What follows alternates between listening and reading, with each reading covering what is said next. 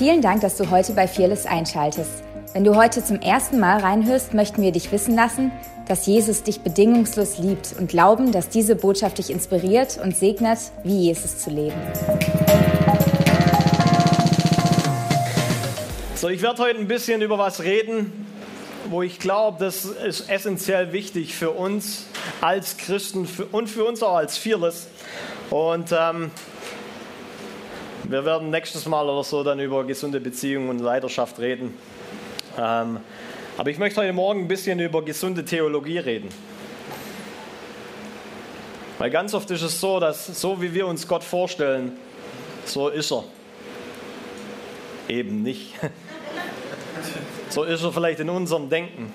Und wir leben in einer Zeit durch Social Media, durch YouTube, durch verschiedenste Kanäle, ähm, haben wir Zugang und hat auch die Welt Einfluss auf uns. Und aufgrund dessen, ähm, mit einem Knopfdruck kannst du oder hast du Zugang zu allen möglichen Themen, ähm, die dir wichtig erscheinen oder die wichtig sein mögen oder die tatsächlich relevant sind.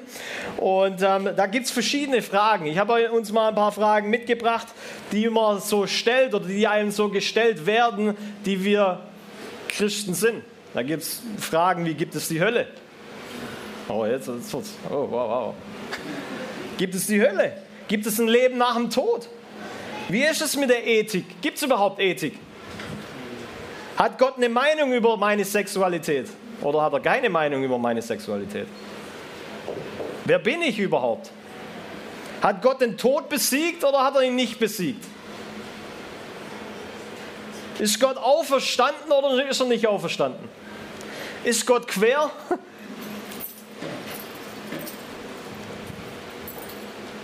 Das sind so Fragen, die auf einen einströmen und die Frage ist, wer, wer hat Wahrheit? Wer ist Wahrheit? Gibt es überhaupt Wahrheit? Was, was definiert Wahrheit? Und die, die wir Jesus nachfolgen, wir, wir wissen, dass Wahrheit Jesus ist. Er sagt, er ist der Weg, die Wahrheit und das Leben, oder? So, Wahrheit ist eine Person. Und Wahrheit wird hier drin beschrieben. Das Problem ist, dass viele von uns das nicht mehr kennen und deswegen nur noch denken, sie hätten die Wahrheit und deswegen ihre Vorstellung die Wahrheit produziert, aber sie ganz weit weg von dem hier sind. Deswegen gibt es Fragen wie Gott ist quer oder sonst irgendwelche Sachen. Und darum soll es mir heute Morgen ein bisschen gehen. Ich möchte euch ein paar Fragen stellen, jetzt ganz kurz zur Selbstreflexion. Vielleicht hast du schon mal gedacht, vielleicht hast du auch mal jemanden gehört, der das gedacht hat oder gesagt hat. Vielleicht hörst du auch dich ganz Zeit das sagen. Eine Frage. Bitte heb keine Hand, sag mir nicht, sonst, sonst wird es vielleicht peinlich. Erste Frage. Ich kann mir nicht vorstellen, dass. Ich kann mir nicht vorstellen, dass ein liebender Gott Menschen in die Hölle wirft. Dass er anders über Liebe denkt als ich. Dass er anders über meinen Lebenspunkt X denkt als ich. Ich kann mir das nicht vorstellen. Zweiter, zweite Frage. Wenn Gott wüsste, dann wollte er nicht. Wenn Gott wüsste, wie es mir tatsächlich geht, dann wollte er nicht, dass ich das und das mache. Wenn Gott wüsste, dass die Person mich so und so verletzt hat, dann wollte er nie im Leben, dass ich ihr vergebe. Ein liebender Gott würde nie. Punkt, Punkt, Punkt. Mein Gott würde nie. Punkt, Punkt, Punkt. Für mich ist es so. Punkt, Punkt, Punkt. Was da eigentlich mitschwingt ist, meine Vorstellungskraft, so wie ich denke, so wie ich meine, in meiner Vorstellung der liebe Gott, so wie ich es denke, so ist Gott.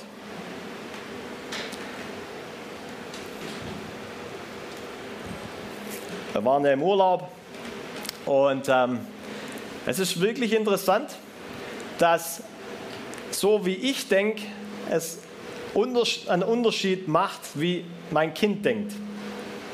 Jeder, der Kinder hat, kann das vielleicht nachvollziehen. Mein Kind hat eine andere Auffassung, wie viel Fernseh gucken gut für sich. Mein Kind hat eine andere Auffassung, wie viel Süßigkeiten gut für sich. Jetzt stell dir mal vor, mein Kind würde zu mir kommen und sagen, ah, wenn du ein liebender Vater wärst, dann würdest du mir mal ein bisschen mehr äh, Süßigkeiten geben. Weil ein liebender Vater, der hält ja keine Süßigkeiten zurück. Wenn du ein liebender Vater wärst, wenn du ein Vater wärst, der mich wirklich liebt, dann würdest du mich doch hier Paw Patrol gucken lassen, bis, bis ich einschlafe. Ist eine Kinderserie, was weiß ich. Wir merken, hey, da, da gibt es einen Unterschied. Und die Liebe des Vaters wird anhand von einem 1, 2, 3, 4, keine Ahnung wie alten Kind auf einmal zurechtgerückt. Und das Problem ist, ganz oft sind wir so mit Gott. Wenn du ein liebender Vater wärst, dann würdest du doch das jetzt nicht so mit mir machen. Oder dann hätte ich doch das und das Problem nicht. Und wir machen Liebe abhängig von Äußerlichkeiten. Wir machen Liebe abhängig von und definieren aufgrund von dem, was ich denke, was gut für mich ist. Das Problem ist, wenn ich, ich, ich, ich, ich denke, dann wird auf einmal ich zu Gott und Gott wird der, der mir dient. Und dann haben wir ein richtiges Problem. Weil dann, bist, dann, bist nicht, dann ist nicht mehr Gott Gott, sondern du bist Gott. Weil du lässt nur noch so zu, dass, wie, dass Gott so sein darf, wie du ihn dir vorstellen kannst. Wie er dir und deinen Bedürfnissen am besten dient. Und deswegen ist es wichtig, dass wir eine gesunde Theologie haben. Dass wir, dass wir wissen, wer Gott ist und dass er uns erziehen darf und dass Erziehung gar nicht mal so schlecht ist. Auch wenn es mein Kind nicht verstehen mag, dass so viele Süßigkeiten nicht gut für sind oder das zweite Eis vielleicht heute nicht so gut ist. Weil wir hatten es nämlich schon mal, dass das zweite Eis hier ähm, einen Reiz bewirkt hat.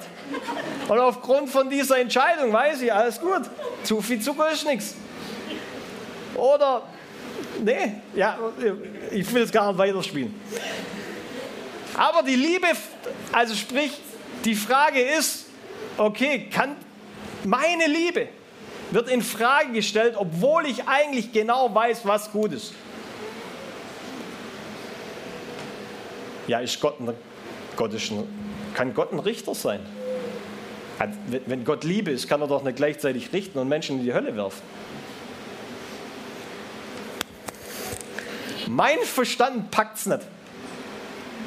Aber vielleicht ist Gott so. Und kann ich das stehen lassen? Weil ich weiß, hey, okay, ich bin nicht derjenige, der Gottes Charakter definiert. Wenn es hier drin steht, dann ist nur, weil ich Gott nicht verstehe oder nur weil ich die Bibel nicht verstehe, heißt es nicht, dass Gott anders sein muss, sondern ich verstehe es halt einfach nicht. Ich sage es nochmal, das ist ziemlich tief. Nur weil ich Gott nicht verstehe oder ich verstehe Gott nicht, weil ich ihn nicht verstehe. Das Problem ist nicht Gott, ich muss mein Denken ändern. Ich muss ihn kennenlernen. Und deswegen ist die Bibel, fordert uns auf in eine Beziehung und will, dass wir ihn kennenlernen, dass wir unser Denken erneuern. Damit wir prüfen mögen, was der Wille Gottes ist. Wow. Das Problem ist, wir können Gott nicht fassen. Wir werden Gott nie fassen können. Wir werden die Ewigkeit zubringen, ist meine Meinung, Gott kennenzulernen. Er sagt Steve, ja, Steve, Gott zu kennen ist ewige Leben. Ja, du kannst jetzt schon ewiges Leben haben, du kannst jetzt schon in Gemeinschaft mit Gott haben, aber das Wort, das da tatsächlich steht, Gott zu kennen ist ewiges Leben, ist Genosko, so heißt das Wort. Und das bedeutet, Gott intim zu kennen. Über Gott zu kennen, gibt dir noch kein ewiges Leben. sondern ihn zu kennen in einer intimen Art und Weise, in einer Beziehung. Das ist ewiges Leben. Und ich weiß, wir als Fearless, das ist unser Herzschlag, das wollen wir definitiv.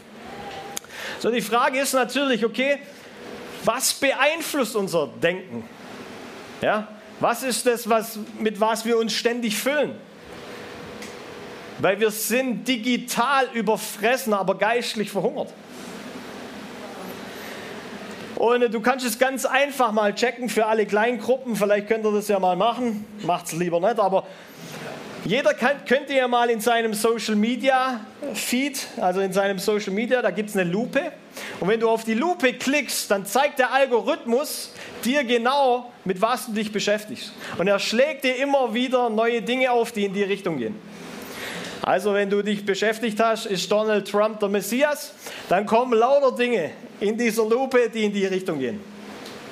Wenn du, was weiß ich, beim einen sind es Motivation Talks, beim anderen ähm, sind es irgendwelche Fitness-Sachen, vielleicht ist es beim einen auch Pornografie oder so. Aber genau das ist es. Mit was füllen wir uns täglich? Weil ultimativ ist das, mit was wir uns füllen, das, wonach wir nachsinnen. Und das, worüber wir nachsinnen, hat Einfluss in unser Leben. Dem, dem glauben wir. Wenn du tausende von ähm, Sachen über Donald Trump, dass er der Messias ähm, ist, anschaust, du glaubst es dann irgendwann mal. Die Bibel sagt in Jesaja 55, so hoch der Himmel über die Erde ist, so hoch erhaben sind meine Wege über eure Wege und meine Gedanken über eure Gedanken. Das bedeutet, wir können es nicht fassen, wir können ihn nicht fassen. Aber Gott lädt uns ein, hey, das springt auch mein Ding. Er lädt uns ein, hey, lern mich kennen. Und wenn du anfängst, mich kennenzulernen, dann fängst du an, so zu denken wie ich. Das ist ultimativ Freundschaft mit Gott. Freundschaft mit Gott ist nicht, dass er mir dann nur noch vorschreibt, was ich tun soll, weil das ist Sklaventum.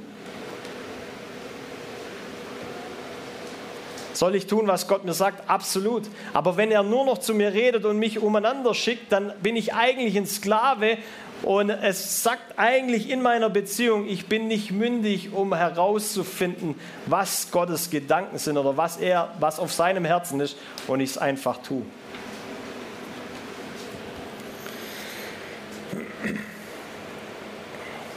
So, ich hau jetzt mal ein paar äh, Bibelstellen raus. Die sind vielleicht sehr herausfordernd. Das sind auch Bibelstellen, die du nicht jeden Sonntag hörst wahrscheinlich. Ähm, die Frage ist für uns, okay, wer definiert Wahrheit? Ist der Doktortitel, sind es Followerzahlen, sind es Klickzahlen oder ultimativ ist es das Wort Gottes? Matthäus 7, Vers 15. Ich habe hab hier, ich habe es euch mitgebracht, falls ihr eure Bibel vergessen habt.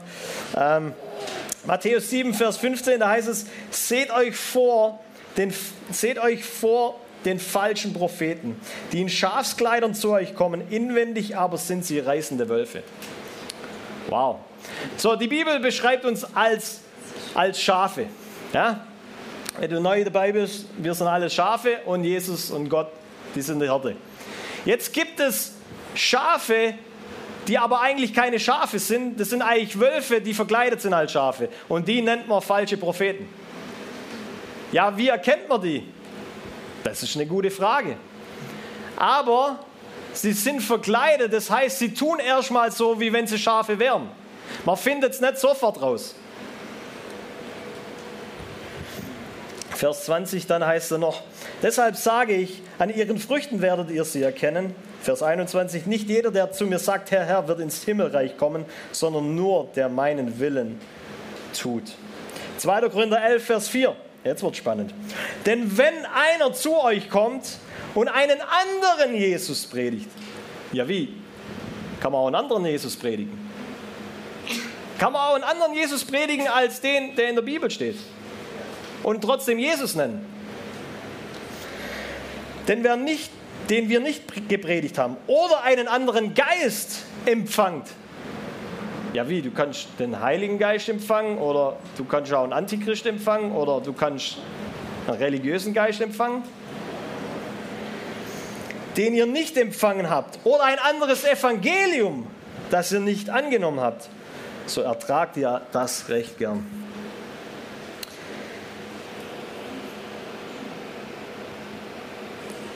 Okay, 2. Korinther 11 habe ich hier nicht drauf, aber mache ich so. Denn solche sind falsche Apostel, betrügerische Arbeiter und verstellen sich als Apostel Christi. Und das ist auch kein Wunder, denn er selbst, der Satan, verstellt sich als Engel des Lichts. Darum ist es nichts Großes, wenn sich auch seine Diener verstellen als Diener der Gerechtigkeit, deren Ende wird sein nach ihren Werken. Wuhu! Dreh dich mal zu deinem Nachbarn und sag, wow. Wow. Nicht gerade die Bibelstellen, die, äh, die man so sonntags hört, aber die sind wichtig. Warum sind sie wichtig? Weil es falsche Propheten, falsche Apostel, Engel des Lichts und anderes gibt, die uns einen anderen Jesus vorstellen, die uns eventuell einen anderen Geist empfangen lassen, die uns ein anderes Evangelium bringen. Guckst mich an wie ein Auto, das kann doch mir nicht passieren. Ich hoffe, uns passiert es tatsächlich nicht. Das Problem ist,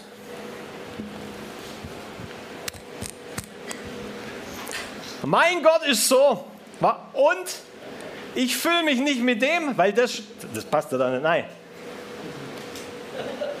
Das, das ist nicht mehr zeitrelevant wie Gott über Liebe denkt, du liebe Zeit, dass Sex in den Bund gehört, hey, schmeiß sofort.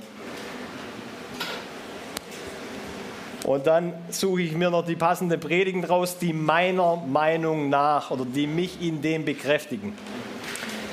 Wow! Und schon bin ich auf dem Irrweg. Aber es gibt Hoffnung.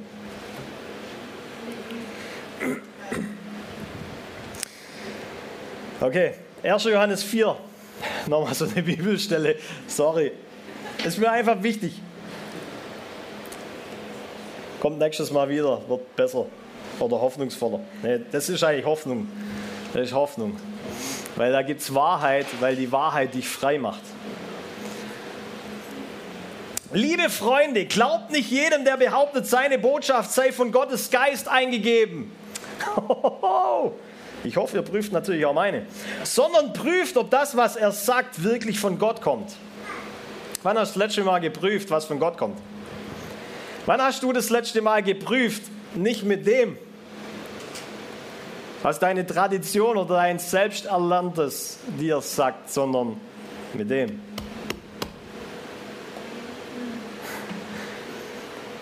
Der Teufel kam zu Jesus. Was ist Jesus gemacht? Das steht geschrieben.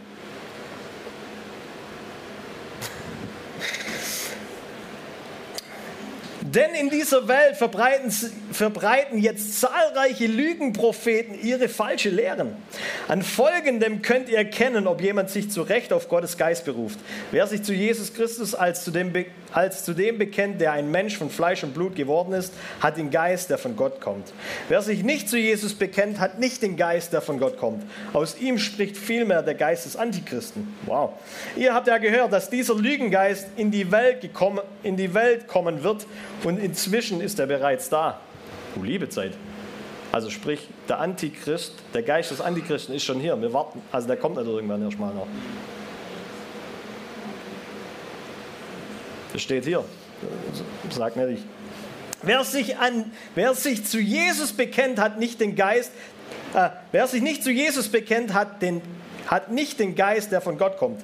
Aus ihm spricht vielmehr der Geist des Antichristen. Ihr habt ja gehört, dass dieser Lügengeist in die Welt kommen wird und inzwischen ist er bereits da. Ihr jedoch stammt von Gott, liebe Kinder, und habt den falschen Propheten siegreich widerstanden. Jetzt spricht er hier zu den Christen. Okay? Weil wir von Gott stammen, wir sind neu geboren. Deswegen stammen wir von Gott und habt den falschen Propheten siegreich widerstanden. Denn der, der in euch lebt, ist größer als der, der von dem die Welt beherrscht wird. Ah. Die falschen Propheten stammen von der Welt. Deshalb hat auch das, was sie lehren, seinen Ursprung in dieser Welt und wird von der Welt mit Zustimmung angenommen. Also nicht alles, was Zeitgeist ist, ist gleichzeitig die Wahrheit. Weil wenn die Welt Halleluja ruft, heißt es nur lange, die Kirche soll ja auch Halleluja rufen, sondern soll mal prüfen. Weil der Ursprung kommt vom Antichrist und gleichzeitig nimmt er die Welt mit ein und alle rufen Halleluja. Okay, wir hingegen stammen von Gott und wer Gott kennt, hier ist das Wort Genosko nochmal. Das bedeutet ein intimes Kennen. Wir hingegen stammen von Gott und wer Gott kennt, hört auf uns, während der, der nicht von Gott stammt, nicht auf uns hört. Krass. Daran können wir erkennen, ob wir es mit dem Geist der Wahrheit zu tun haben oder mit dem Geist des Irrtums und der Lüge. Ah. Lass mich mal ganz kurz was einwerfen, weil ich höre das manchmal, ja, alles wird besser in der Welt und so, und dann haben wir solche Nachrichten und solche Sachen, die da aufkommen, und äh, wir sagen uns, äh, alles wird besser, und was ist mit dem Zeug? Ähm, Jesus hat gesagt in Matthäus 28, er ist mit uns bis an das Zeit, bis an das Ende der Zeit, bis ans Ende des Zeitalters. So Jesus ist mit uns und wir können jetzt schon, indem wir Jesus aufgenommen haben, mit ihm leben, im Reich Gottes leben. Kolosser sagt es, Kolosser 3, wir sind versetzt mit Christus in sein Reich und wir leben inwendig in diesem Reich und Äußerlich leben wir nur auf der Erde. Stimmt er mir dazu? So, wir müssen, oder das ist das Ziel, wir müssen, wenn wir inwendig in diesem Reich Gottes leben, unser Denken verändern mit dem, wie der Himmel ist, damit dieser dann auf die Erde kommt. Damit wir den hier etablieren. Können wir noch folgen, oder? So, jetzt ist es so, dass Matthäus 13 sagt, Jesus erzählte den Menschen noch ein anderes Gleichnis. Mit dem Himmelreich, ich erzähle ein paar Bibelstellen, okay? Bei dem Thema ist mir wirklich wichtig, dass es fundiert ist. Ähm, mit dem Reich der Himmel ist es wie mit einem Mann, der guten Samen auf seinen Acker säte. Eines Nachts, als als alle schliefen, kam sein Feind, säte Unkraut zwischen dem Weizen und machte sich davon. Als dann die Saat aufging und Ähren ansetzte, kam auch das Unkraut zum Vorschein. Da gingen die Arbeiter zum Gutsherrn und fragten, Herr, hast du nicht guten Samen auf den Acker gesät? Woher kommt jetzt dieses Unkraut? Ein Feind von mir hat das getan, gab er zur Antwort. Die Arbeiter fragten, möchtest du, dass wir hingehen und das Unkraut ausreißen und einsammeln? Nein, entgegnete der Gutsherr, ihr würdet mit dem Unkraut auch den Weizen ausreißen. Lasst beides miteinander wachsen, bis die Zeit der Ernte da ist, dann werde ich zu den Erntearbeitern sagen, reiß zuerst das Unkraut aus, sammle es ein und bündel es, um es zu verbrennen und dann bring den Weizen in meine Scheune. So in anderen Worten, Gut und Böses, beides wächst auf. Je näher es ans Ende kommt, desto mehr Unkraut wächst und desto mehr Gutes passiert. Wir leben in einer Zeit, wo so viele Menschen zum Evangelium kommen, errettet werden wie nie zuvor. Wir leben auch, aber auch in der Zeit, wo so viel Unkraut es gibt und du so viel ähm, Zugang zu Unkraut hast wie nie zuvor. So beides wächst. Wird es besser? Ja. Wird es schlechter? Ja. Kann ich nichts falsch machen. So, und Wer ist jetzt derjenige, der das Ganze richtet? Hebräer 4, Vers 12. Denn das Wort Gottes ist lebendig und kraftvoll und schärfer als jedes zweischneidige Schwert und dringt durch, bis es scheidet Seele und Geist und Mark und Bein. Und es ist ein Richter. Wer ist, das Richt wer ist der Richter? Das Wort Gottes. Und wer ist das Wort Gottes? Wer, wer ist das Wort Gottes? Jesus, okay. Nicht du. Okay. Und es ist ein Richter der Gedanken und Sinne des Herzens. So das Wort Gottes hilft mir, meine Gedanken von der antichristlichen Gedanken zu trennen. Meine Gedanken von der Welt zu, äh, zu trennen. Meine Gefühle, ja, da steht auch, es, ist ein, es durchtrennt Seele und Mark und Bein. Also auch Gefühle. Können Gefühle auch vom Feind sein? Absolut. Wir sind mal falsch abgebogen in Amerika und ähm, sind irgendwo rausgekommen. Da wollte ich schnell wieder weg. Das, da war kein Schild, das, das dir gesagt hat, hier ist das und das und das, hier passiert das und das und das, schnell, fahr wieder weg, ähm, sondern das hast du gefühlt. Unser Körper hat darauf reagiert, unsere Gefühle haben darauf reagiert, was für eine Atmosphäre dort war. Und die Atmosphäre hat davon gesprochen, was dort passiert. Kinder sind sehr sensibel auf solche Sachen. Unser Kind hat schon mal gesagt, äh, hier will, hier es lieber wieder weg. Das kannst du jetzt beiseite legen oder so. Ich glaube ganz ehrlich, unsere, unsere Kinder, die, die werden erst verquert, indem wir sie mit Religion und anderen Dingen ähm, gerade biegen wollen. Aber eigentlich sind sie gerade. Sie können, sie können schon fühlen. Sie können Atmosphäre wahrnehmen. Ich glaube, sie können Engel sehen, sie können Gott begegnen.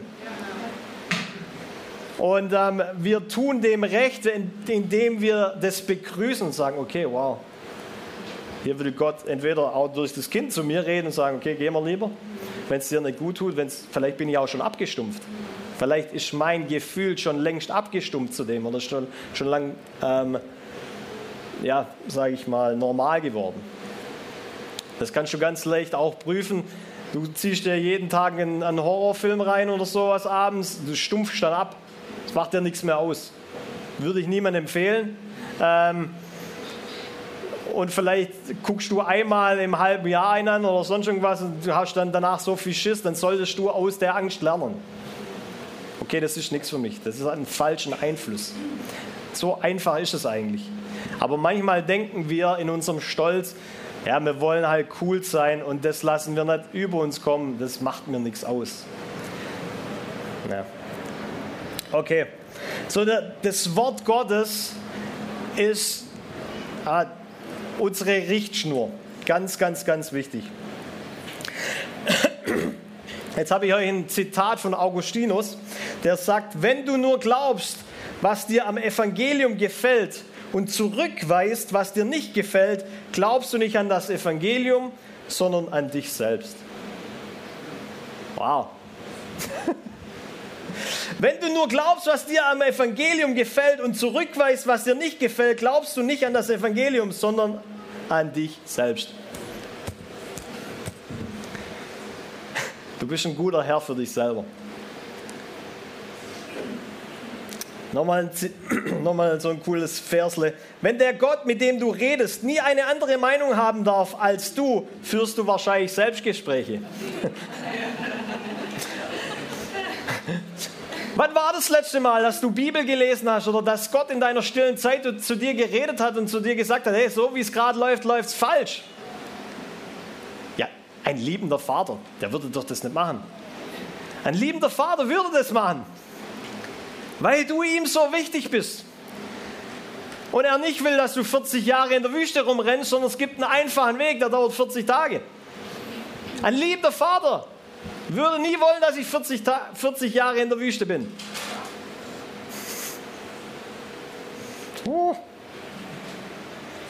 Okay, Paulus. Paulus einer derjenigen, der sich nicht gefürchtet hat. Der sagt, 2. Korinther 11, Vers 3, ich fürchte jedoch. Sagen wir mal, Paulus, brauchst du dich doch nicht fürchten. Du bist ja so nah an Jesus. Ich fürchte jedoch, es könnte euch gehen wie Eva. Eva wurde auf hinterlistige Weise von der Schlange verführt und genauso können auch eure Gedanken, Gedanken unter einen verhängnisvollen Einfluss geraten. Das hat er geschrieben, bevor es YouTube gab. Eure Gedank Gedanken können unter einen verhängnisvollen Einfluss geraten. Ach du liebe Zeit. So dass die Aufrichtigkeit und Reinheit eurer Beziehung zu Jesus Christus verloren geht. Krass, Mann. So, 1. Mose 3, da wird das Szenario ganz kurz beschrieben und ich will das, ich lese es auch vor. 1. Mose 3, 1. Und die Schlange war listiger als alle Tiere auf dem Felde. Und Gott, der Herr, die Gott der Herr gemacht hatte und sprach zu der Frau, ja, sollte Gott gesagt haben, ihr sollt nicht essen von allen Bäumen im Garten. Ja, sollte er das gesagt haben. Da sprach die Frau zu der Schlange, wir wissen, wir essen von den Früchten der Bäume im Garten, aber von den, von den Früchten des Baumes mitten im Garten hat Gott gesagt, esst nicht davon, rührt sie auch nicht an, dass ihr nicht sterbet. Für Bibelquiz, für alle, für alle Bibelkenner, hat Gott gesagt, die dürfen das auch nicht anlangen? Nee. Sie dürfen nur nicht davon essen. Nicht berühren, hat er nicht gesagt. Das hat Adam dazu gedichtet. Liebe Frauen hier im Haus, glaubt nicht alles, was euer Mann sagt. Ähm, prüft alles. Liebe Männer, dichtet nichts dazu. Also, dürfen sie nicht essen. Da sprach die Schlange zur Frau, ihr werdet keineswegs des Todes sterben, sondern Gott weiß, an dem Tag, da ihr davon esst, werdet eure Augen aufgetan und ihr werdet sein wie Gott und wissen, was gut und böse ist. Das bedeutet, in dem Fall, da ihr von diesem Baum der Erkenntnis esst, das ihr nicht essen sollt, werdet ihr gut und böse unterscheiden. Es war nie gedacht, dass wir gut und böse unterscheiden.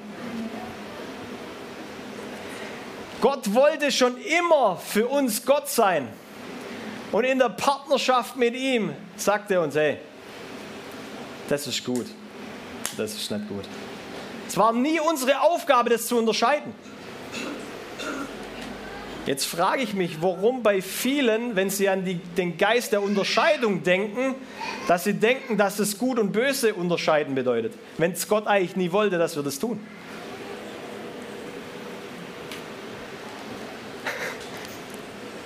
Prüft auch mich, aber ich glaube ganz ehrlich, dass der Geist der Unterscheidung nicht bedeutet, dass wir Gut und Böse voneinander trennen, sondern der Geist der Unterscheidung bedeutet eigentlich, dass ich so, dass ich das Gute so gut kenne, dass das Schlechte automatisch hervorkommt. Ich brauche gar keine Erkenntnis über das Schlechte. Ich bin so mit dem Guten vertraut, dass das Schlechte automatisch ersichtlich wird. Es ist auch so, dass, dass Leute, die mit Geld ähm, in der Bank zu tun haben, die Banknoten, denen wird nur erklärt, was die richtigen Banknoten sind. Die, die, die müssen nicht, okay, so könnte ein falscher Schein aussehen oder nicht. Denen wird eingetrichtert, so sieht die richtige Banknote aus. Und sobald irgendwas anderes kommt, das ist ein Fehler. Warum? Nicht, weil sie alle Formen von Falschgeld studiert haben, sondern weil sie das Richtige studiert haben. Warum sollte Gott wollen, dass wir uns mit dem Dämonischen so sehr beschäftigen? Weiß ich nicht. Für manche ist das ein ganzer Ministry. Ah ja klar, ich muss das machen, weil ich will ja Licht ins Dunkel bringen. Und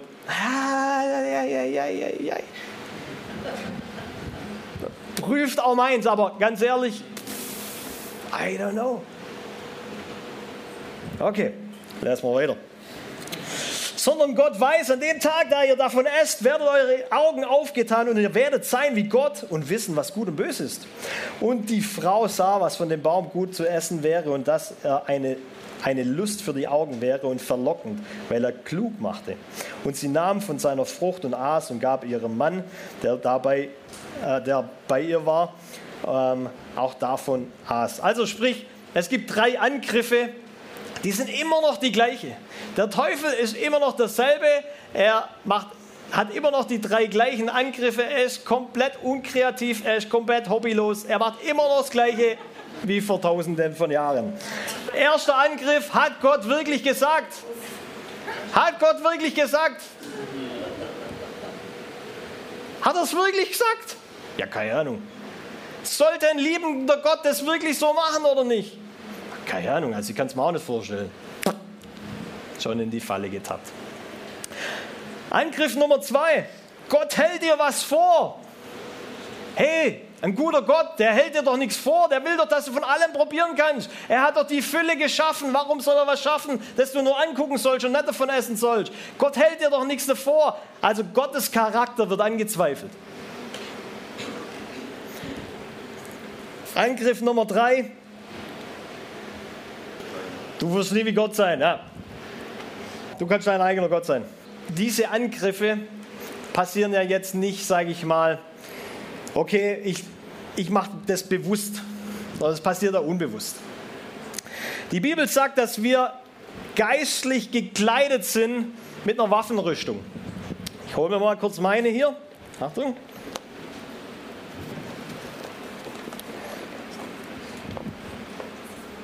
Achtung, dass ich dich hier.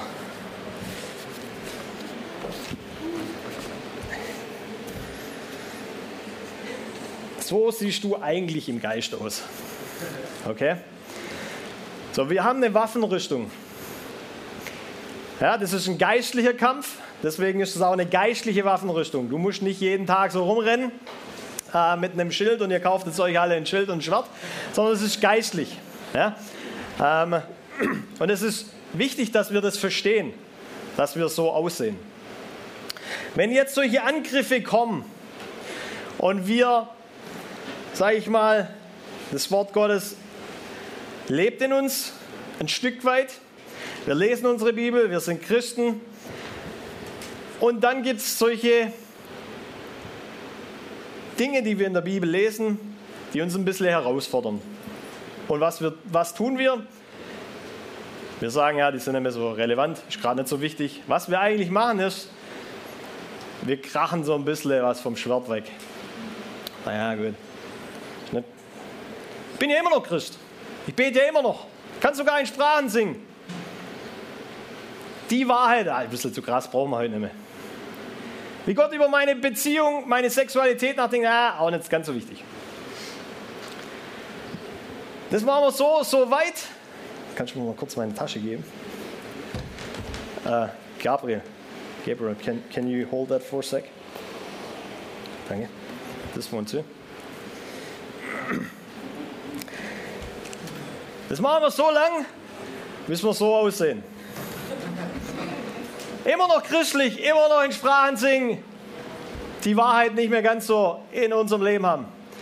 Und das Interessante ist, wenn wir gekleidet sind mit der Waffenrüstung, was denkt ihr, was der Feind von uns wegnehmen wird? Von der ganzen Waffenrüstung. Helm, es gibt ein Schwert, es gibt ein, ähm, äh, ein Schild, Schuhe gibt es, es gibt einen Panzer, es gibt einen Gürtel. Was denkt ihr, was der, was der Teufel klauen würde. Das Schwert ja, und das Schild. Wenn du kein Schwert und kein Schild mehr hast, dann bist du eine geistliche Lachnummer. Ich meine, kannst immer noch, wenn er dir den Gürtel wegnimmt oder die Schuhe, kannst du immer noch so kämpfen. Aber wenn du nichts mehr zum Kämpfen hast, nach dem Sechse. Warum ist es so oft, dass unser Glaube, das Schild des Glaubens, das feurige Pfeile abhalten soll, dass das das, das, was du glaubst, ist nicht mehr relevant. Das passt gar nicht mehr. So wie du über Gott glaubst, so wie du in der Bibel liest. Die Bibel ist nicht mehr aktuell. Die müssen wir eigentlich umschreiben. Das Schwert des Geistes, mit dem wir eigentlich lügen und andere Dinge entmachten sollten, lebt nicht mehr in uns und wir haben es nicht in uns. Und wir, ich will nicht sagen, wir müssen alles zitieren, aber wir lesen es einfach nicht. brauchst, brauchst keine Bibel mehr lesen. Ha? Hör sie dir einfach an. Hör sie dir an, auch das ist gut. Hör sie dir an und dann, ist langweilig, ist langweilig. Hör dir lieber Musik an. Christliche Musik, christliche Musik. Ja, klar, christliche Musik. Hey, christliche Musik ist langweilig. Gibt auch andere coole Musik. Die, wird ja nicht, die tut ja nicht gleich der Teufel verherrlichen. Aber brauchst du keine Sorgen machen. Ja. Und was passiert? Wir stehen nicht mehr, sondern sind wie eine Woge und irren umher. Und so attackiert der Teufel. Immer noch gleich, unkreativ, hobbylos. Immer noch gleich. Ihm fällt nichts anderes ein. Die Tragödie ist tatsächlich, warum fallen wir immer noch drauf rein? Wenn wir doch wissen, dass er eigentlich das so macht. So, thank you, buddy. Uh, we can put this away or you can hold it up, whatever. Um, danke, Gabriel. Um, deswegen zum Abschluss will ich noch ganz kurz das Selbstbild der Bibel anschauen, weil ich glaube, es ist mega wichtig, dass wir wissen, was die Bibel eigentlich über sich selber sagt. Ist dir schon mal jemand begegnet, der gemeint hat, er wäre der Fußballstar hoch 10 und ähm, hat von sich ein Riesen-Selbstbild Aber das, sage ich mal, das Bild der Realität, ja, du hast halt mal zuguckt, wie, wie man Fußball spielt. Aber hast du überhaupt schon mal auf der Ball gehauen? Eher nicht. So, das Selbstbild ist mega wichtig. Du kannst ein Selbstbild von dir selber haben. Das ist Reinhold Messner und dann gehst du auf einen Männerausflug mit uns ähm, und du kommst nicht hinterher. Dann ist dein Selbstbild sehr hoffnungsvoll, aber es entspricht nicht der Realität. Du kannst mit mir ins Fitnessstudio gehen, dein Selbstbild ist, ja, 150 Kilo Handelbank, ist easy. Liegst mal drunter. Die Erdanziehungskraft hilft dir schnell dabei zu realisieren, wo du wirklich stehst. Nein, ähm, auf jeden Fall, es ist ganz wichtig, damit wir verstehen, das Selbstbild von etwas und was die Realität sagt. So, Jesus sagt in Johannes 5, 46, denn wenn ihr Mose wirklich glauben würdet, würdet ihr auch mir glauben. Er hat ja über mich geschrieben. Warum sage ich das? Du kannst heute Theologie studieren in renommierten ähm, Studiengängen und das Alte Testament wird nicht mal gelesen. Das, was die Jünger und die damaligen Christen hatten, wird in Frage gestellt. Wird in Frage gestellt, ob Gott überhaupt kann. Ein Mensch kann nicht wieder vom Tod aufstehen. Es geht nicht. Deswegen gibt es ein paar Fakten, okay? Und die will ich jetzt euch ganz kurz vorlesen. Mir ist es wichtig, ich mache hier nichts, nichts schlecht, keine andere Religion schlecht. Deswegen ähm, hört mir einfach zu. Die buddhistischen Schriften wurden von einem Mann geschrieben, der hieß Buddha. Der Koran geht auf einen Mann zurück, der ihn geschrieben hat in einem Zeitraum von 23 Jahren. Das ist schon mal impressive. Die Bibel, die Bibel allein hat 63.779 Querverbindungen. Das bedeutet Mose und Offenbarung. Jesus zitiert das, die zitieren das. 63.779 Querverbindungen. Wenn das eine Person geschrieben hätte, dann hätte er den Nobelpreis bekommen. Aber es hat nicht nur eine Person geschrieben, es haben 40 Autoren darüber geschrieben, über 1500 Jahren in drei Kontinenten und auf drei Sprachen. Und es gibt trotzdem einen roten Faden. Das ist krass. Das geht nicht. Da brauchst Gott dafür. Jetzt ist das, das Interessante. Wie hat es die Bibel oder der Schreiber der Bibel geschafft, 700 Jahre bevor Jesus überhaupt geboren wurde, über Jesu Geburt zu schreiben. Ohne Gott. David, 1000 Jahre, dass Jesus stirbt. Ja, das ist richtig cool. Es gibt 53 Prophetien über den Messias, die erfüllt sind.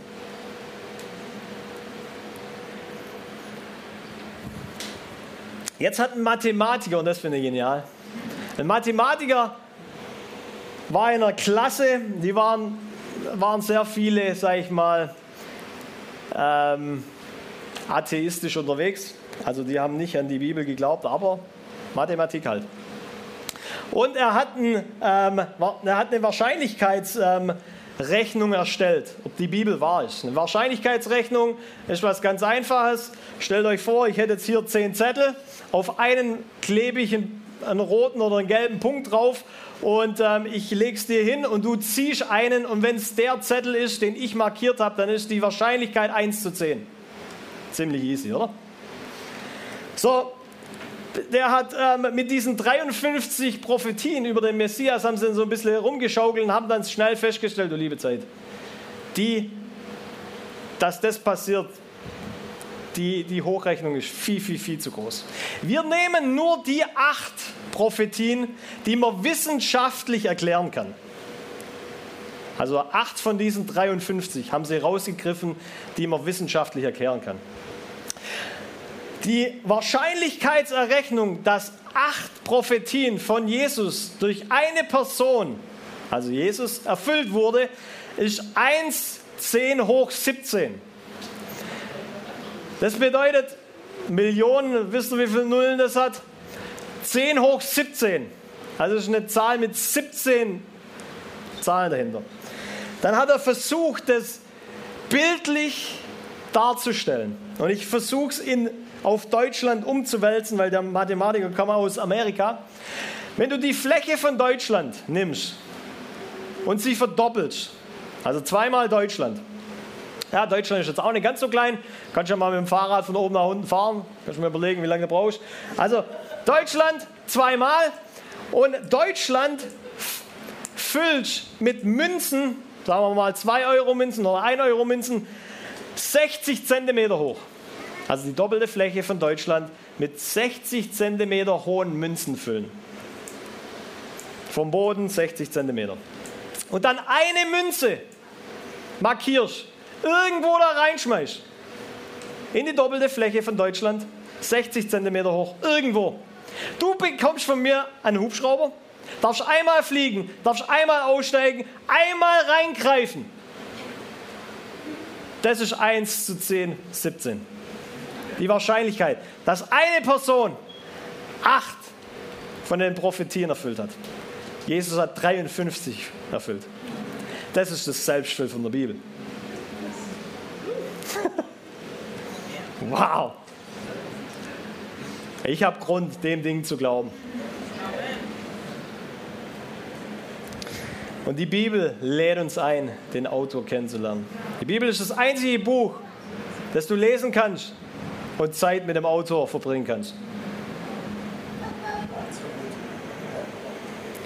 So lass mich das nur lesen, dann ist wirklich Ende. Johannes 1,1. Am Anfang war das Wort und das Wort war bei Gott und Gott war das Wort. Deshalb war im Anfang, dasselbe war im Anfang bei Gott. Alle Dinge sind durch dasselbe gemacht und ohne dasselbe ist nichts gemacht, was gemacht ist. In ihm war das Leben und das Leben war das Licht der Menschen. Und das Licht scheint in der Finsternis und die Finsternis hat es nicht ergriffen. Wenn ich nachts aufstehe, dann versuche ich ohne Licht halt zum Klo oder sonst irgendwas zu gehen, weil meine Nächstenliebe zu meiner Frau. Ähm, vielleicht sagst du, oh, ist mir scheißegal, ich mach das Licht an. Ähm, das Licht, wir brauchen Licht in der Finsternis. Und die Bibel sagt, dass das Wort Gottes von Anfang an war und dass das Wort Gottes, dass Jesus Gott und das Wort ist. Und er ist das Licht. Und wenn wir in einer Welt leben, die finster ist, dann brauchen wir das Licht. Und was ich nicht will als Kirche, dass wir unterschwellig ein Lied singen von Ich baue mir meinen Gott von ganzem Herzen. Er tut nur das, was ich mir denke. Ja, so ist mein Gott. Das wäre traurig. Ich baue mir meinen Gott von ganzem Herzen, nach meinem Gefühl und nach meinem Denken. Ja, so ist mein Gott. Das wäre traurig. Vielleicht können wir einfach gemeinsam aufstehen. Ich bete, dass wir wirklich eine neue Liebe bekommen für die Wahrheit. Weil die, die Welt sucht nach Wahrheit. Die Welt ist auf der Suche nach Wahrheit. Die Welt ist nach der Suche nach gesunder Wahrheit. Die hat tausende von Fragen und eigentlich haben wir die Antworten. Und ich bete, dass wir alle so aussehen mit Schild und Schwert. Und nicht so hier. Ja, Teufel. Kleine Lachnummer. Jesus, ich danke dir. Ich danke dir, dass du das Wort bist. Ich danke dir, Jesus, dass du die Wahrheit bist und dass du heute noch Menschen frei machst, dass du heute noch uns, von uns möchtest, dass wir in die Wahrheit geleitet werden, weil die Wahrheit uns frei macht, Jesus. Und ich bete, Jesus, dass du eine neue Leidenschaft für dein Wort freisetzt, für dich freisetzt, Jesus, dass wir es lernen, dass wir anfangen, mit dem Geist der Offenbarung zu verstehen. Jesus, ich bete, dass wir erkennen, dass da, wo wir falsche Lehren, falsche Dinge glauben, dass du uns die Augen öffnest, Jesus, dass da, wo wir ja, verblendet sind, Jesus, dass du uns herausrufst, Jesus. Ich bete, Vater, dass wir nicht nur von Gefühlen Dinge abhängig machen. Ja, ich habe halt das Gefühl, dass, ja, habe halt gerade Friede darüber. Na, das ist zu wenig. Vater, ich bete, dass ähm, dass du anfängst wieder zu uns zu reden, dass wir Dinge unterscheiden können, weil du geredet hast und weil wir dem glauben, nicht nur, weil wir einem Gefühl, Gefühl folgen, Jesus, das so auch schnell uns verleiten kann. Bet, Heiliger Geist, dass du kommst und dass du uns als Fearless wirklich zu Menschen machst, die Menschen machst, ja, Jesus, die wir nicht nur von irgendwas ja, weggucken oder es ignorieren, sondern dass wir aus Überzeugung heraus, weil wir dich kennen, Dinge beantworten und zu Dinge stehen, die dein Wort schon längst geschrieben hat. In Jesu Namen. Amen. Danke fürs Reinhören. Wir glauben, dass der Heilige Geist durch seine Liebe, Kraft und Wahrheit Veränderung bringt und dich zurüstet, diese Begegnung in dein Umfeld hinauszutragen. Sei gesegnet.